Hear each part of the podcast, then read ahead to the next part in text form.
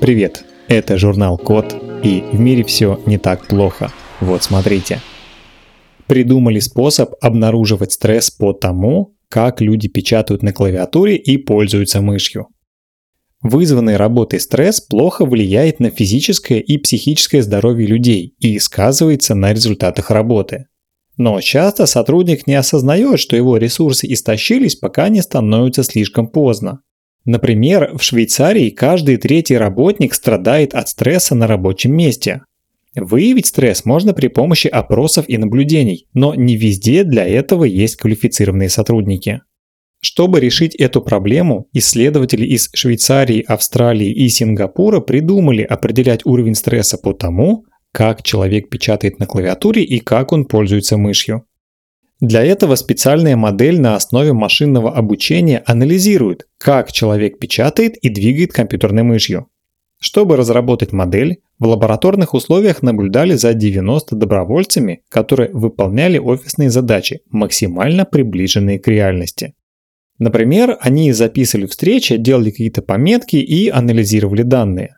В ходе эксперимента фиксировали не только обращение с клавиатурой и мышью, но и частоту сердечных сокращений добровольцев, а также регулярно спрашивали участников, насколько они испытывают стресс и как сильно. Оказалось, что обращение с клавиатурой и мышью показывает стресс лучше, чем частота сердечных сокращений, которая на самом деле не сильно различалась у участников двух разных групп.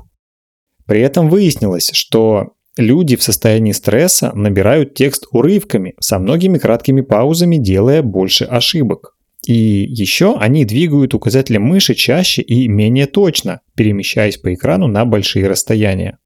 Расслабленные же люди делают более долгие паузы при наборе текста и меньше ошибок. А при использовании мыши выбирают более короткие и прямые маршруты и тратят на это больше времени.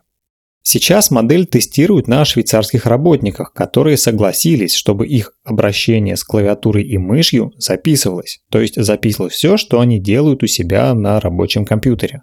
Предстоит еще много работы, например, обеспечить анонимность и защиту данных. Это важно, чтобы модель помогала выявлять стресс на ранних стадиях, а не становилась инструментом мониторинга для компаний. Уже доказано, что повышенный уровень стресса негативно влияет на работу мозга и на моторные навыки, то есть на способность использовать разные предметы.